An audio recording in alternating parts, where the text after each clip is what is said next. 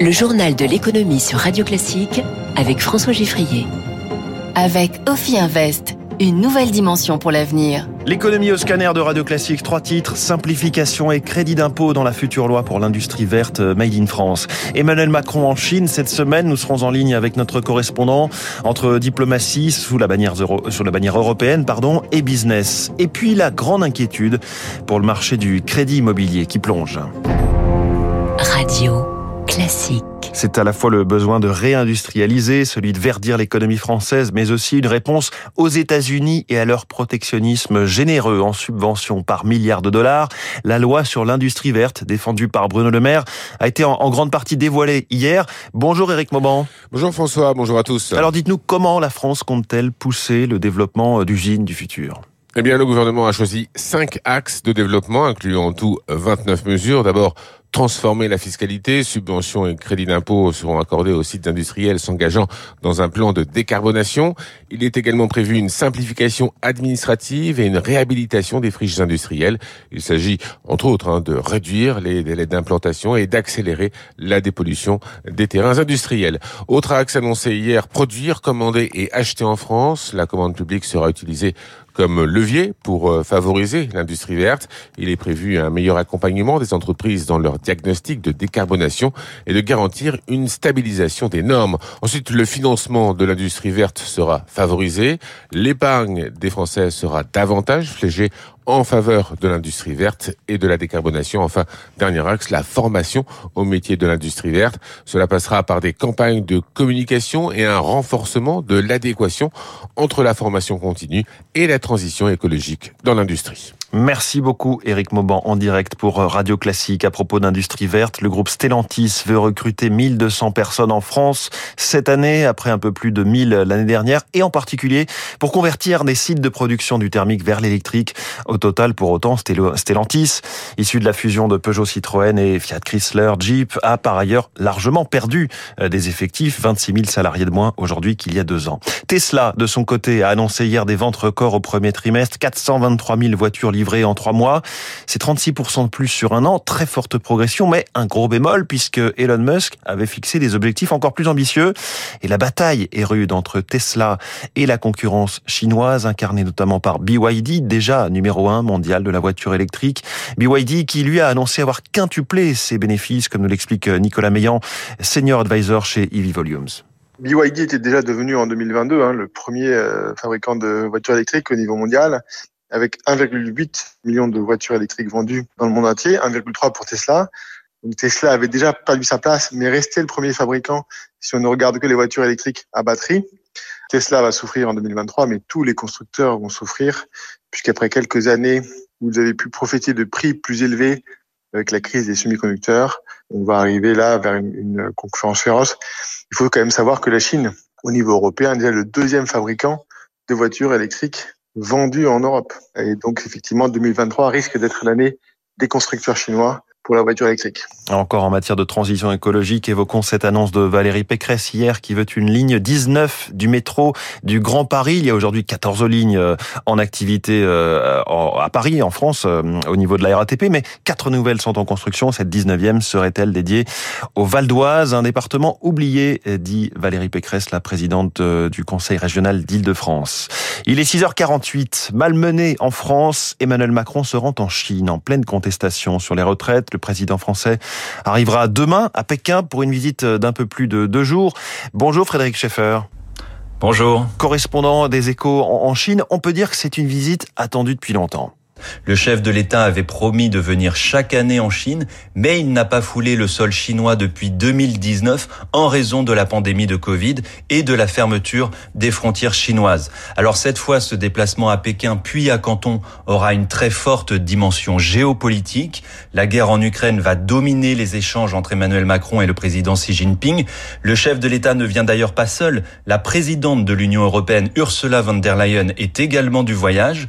L'objectif est clair montrer que l'Europe parle d'une seule voix sur ce dossier ukrainien et prévenir que l'Europe n'acceptera pas que Pékin multiplie les gestes de soutien à l'égard de Moscou, notamment en fournissant des armes.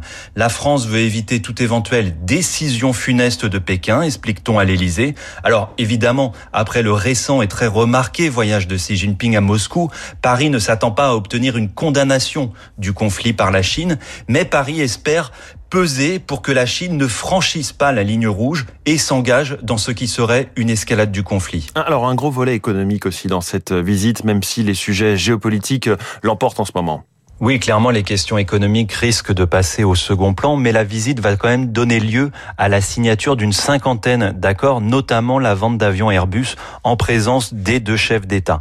Emmanuel Macron est accompagné par une soixantaine de chefs d'entreprises françaises. L'accent sera mis sur la transition énergétique, prévient l'Élysée, ce qui n'est pas surprenant, car c'est finalement un des rares domaines où la France et la Chine sont sur la même longueur d'onde. Le chef de l'État entend également pousser pour un meilleur accès au marché chinois et demander à la Chine des conditions équitables de concurrence. Alors ce message, Emmanuel Macron l'avait déjà porté lors de ses deux précédentes visites en Chine en 2018 et en 2019, mais sans grand succès. Un chiffre pour résumer tout cela, celui du déficit commercial de la France vis-à-vis de la Chine.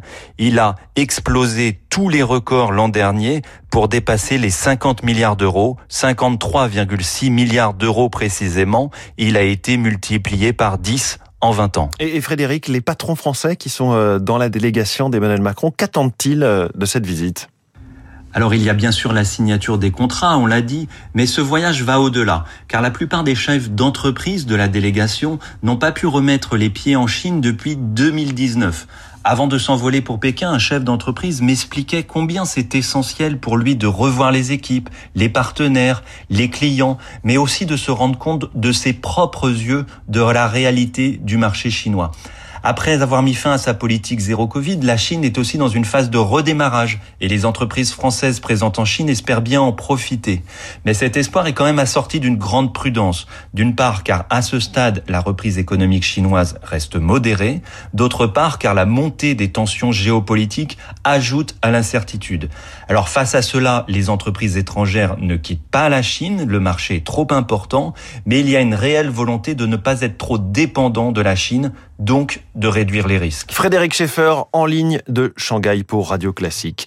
L'Oréal se renforce dans le luxe avec l'annonce cette nuit de l'acquisition euh, de la marque australienne de cosmétiques de luxe euh, Aesop, valorisée à 2 milliards et demi de dollars, acheté au groupe Natura Co. L'Oréal veut accélérer son potentiel de croissance, notamment en Chine, indique le patron de L'Oréal, Nicolas Hieronymus.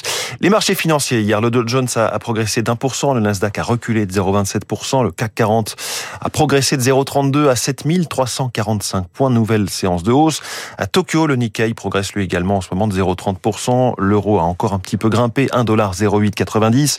Le pétrole lui aussi a encore un petit peu grimpé. Le baril de Brent a pris 1,85 dollars. Il était à 79 avant le week-end et l'annonce de l'OPEP d'une réduction de sa production en mai et juin. Cette baisse n'est pas opportune d'ailleurs, déclare John Kirby, porte-parole du Conseil de sécurité nationale des États-Unis, s'adressant euh, à l'Arabie saoudite. Mais il ajoute, nous ne sommes pas d'accord sur tout, mais nous trouvons des moyens de travailler ensemble. On y reviendra euh, avec François Vidal dans son édito à 7h10. Revenons à la France avec cette euh, nouvelle assez inquiétante sur le marché de l'immobilier. L'octroi de crédit est en perte de vitesse selon les données publiées hier par la Banque de France. Le flux des nouveaux crédits à l'habitat s'est établi en février à 14 milliards 600 millions d'euros, 7% de moins qu'en janvier. La tendance pourrait se poursuivre. Les explications de Pierre Chapon, cofondateur du courtier en ligne Preto. La baisse est effectivement très marquée. Hein. Sur euh, le premier trimestre 2023 comparé à l'année dernière, on est à près de moins 40%. C'est énorme. C'est pas une surprise parce que euh, nous, chez Préto, on l'annonçait depuis plusieurs mois, puisqu'on voyait les signes avant-coureurs. Là, la Banque de France le voit dans les concrétisations de projets.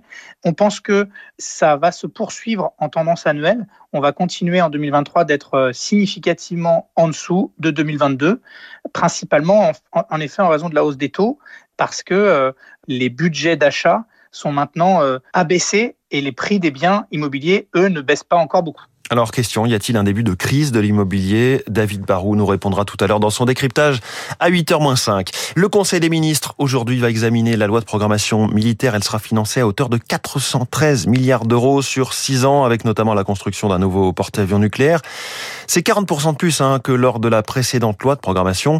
À l'heure où le gouvernement martèle son intention de redresser les finances publiques, on peut se demander si la France dépense plus que ses voisins européens. Passage en revue avec le général Olivier Kempf, directeur du cabinet de synthèse stratégique La Vigie. On est plutôt dans les bons élèves parce qu'on est quasiment à 2% qui est euh, finalement euh, l'engagement des alliés euh, de l'OTAN.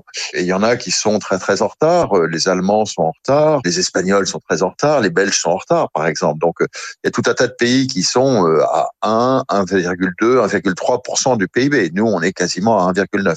Il y en a qui font beaucoup mieux que nous. Les Anglais font mieux que nous. Et puis les pays baltes ou les Polonais par exemple, ou les Suédois, qui sont pas encore dans mais voilà, euh, font mieux que nous. Donc, on est plutôt dans la première moitié, mais on n'est pas sur le podium.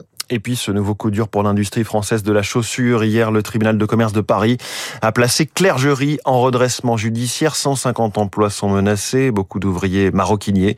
Comment en est-on arrivé là? Les explications de Bruno Lavagna, directeur et fondateur de Bi Exclusive, société de conseil en géostratégie du luxe. Il y a bien sûr le contexte international. Donc là, on parle de Covid, on parle de guerre, on parle de climat tendu. Hein. Ça ne facilite pas les échanges et le commerce. Et quand on est petit, on est fragile. Si on n'a pas un bon bas de laine et un groupe derrière soi, ça suffit pas d'avoir un produit d'exception. Il faut un service innovant, il faut un groupe, il faut avoir un peu de chance. On peut aussi espérer un rebond parce que un redressement judiciaire, il peut y avoir quelqu'un qui reprenne derrière. Mais c'est vrai que ça fait mal pour des hommes, des femmes et tout un savoir-faire et un talent français. On revient tout à l'heure au climat et l'international avec Donald Trump dans Sauvons la planète. C'est dans une seconde. Il est 6h50.